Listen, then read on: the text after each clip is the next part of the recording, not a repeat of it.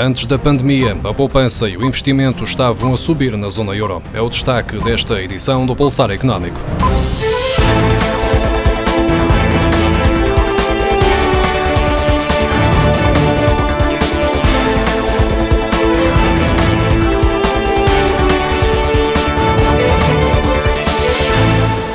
A taxa de investimento das empresas da zona euro subiu no quarto trimestre de 2019 para 25,8%. Este é o valor mais elevado da série, ou seja, pelo menos desde 2008, durante a crise financeira, segundo mostram os dados divulgados esta terça-feira pelo Eurostat.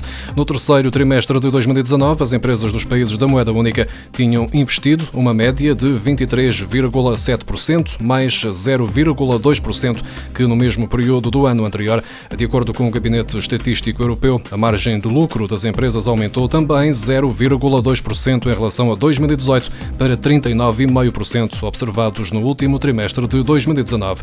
Já do lado das famílias, a taxa de poupança na zona euro subiu de 12,5% para 13% e a de investimento passou dos 9% do ano anterior para 9,1% no quarto trimestre de 2019, segundo dados também divulgados esta terça-feira pelo Eurostat.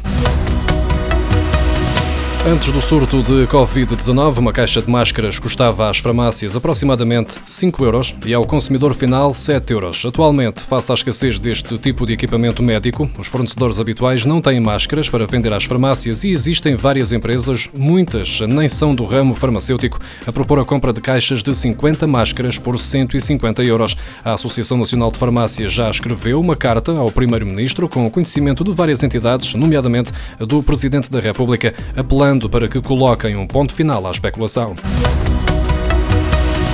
A banca assume o compromisso inequívoco de apoiar a economia portuguesa face à crise provocada pela pandemia e, além da agilização dos apoios publicitários anunciados pelo governo, vai apresentar soluções de financiamento da sua própria iniciativa. No comunicado conjunto emitido na sequência da reunião de segunda-feira com o Presidente da República e ao qual a agência Lusa teve acesso, o BPI, Caixa Geral de Depósitos, Milênio BCP, Novo Banco e Santander afirmam-se cientes de que a recuperação do tecido empresarial é essencial para o funcionamento da vida em sociedade e para o futuro e solidez dos próprios bancos, que, para além da crise, vão continuar a servir a economia. Os bancos comprometem-se a implementar moratórias e a acelerar a chegada de fundos no âmbito dos apoios às famílias e às empresas.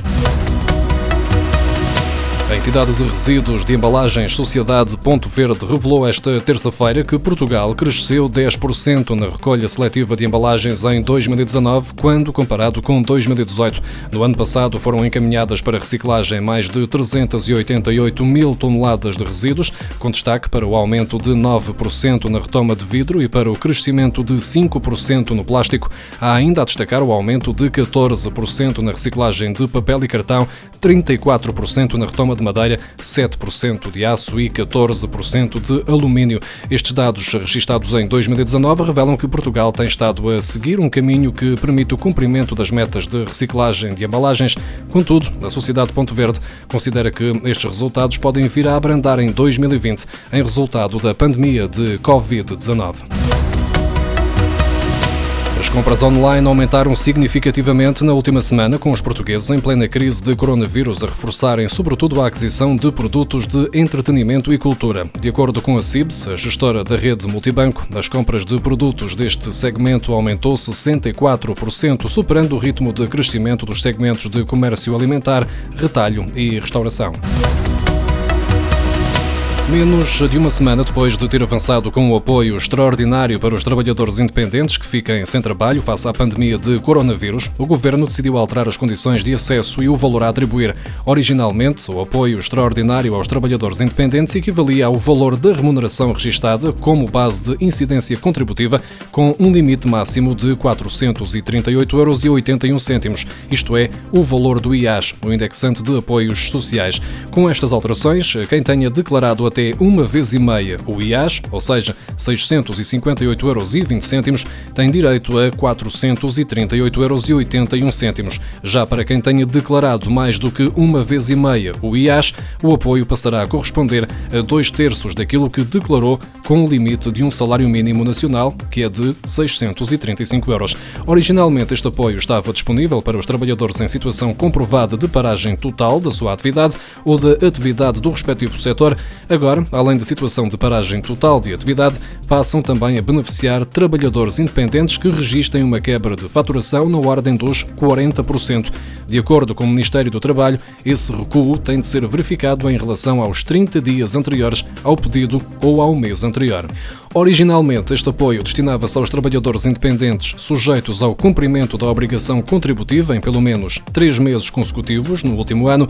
Segundo o Governo, essa condição de acesso é agora flexibilizada, passando a abranger igualmente as pessoas que declaram de forma intermitente desde que tenham cumprido a obrigação contributiva em pelo menos seis meses interpolados ao longo do último ano.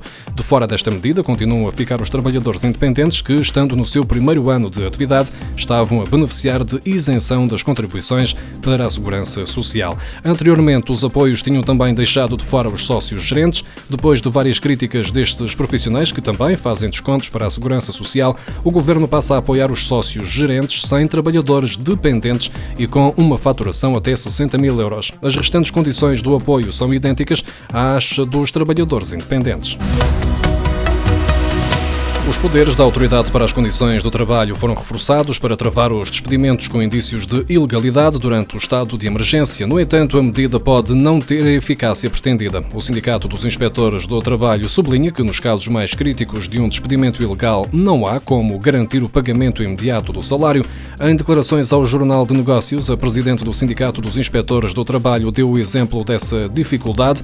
Os inspectores vão à empresa, admitindo que está fechada, verificam que o trabalhador foi despedido ilegalmente e lavram um ato e pedem ao empresário que volte a integrar o trabalhador. A seguir, a empresa cumpre ou diz que não tem forma de pagar o salário. A partir daqui, a ACT não pode fazer mais nada. Nestes casos, a solução será o recurso à segurança social.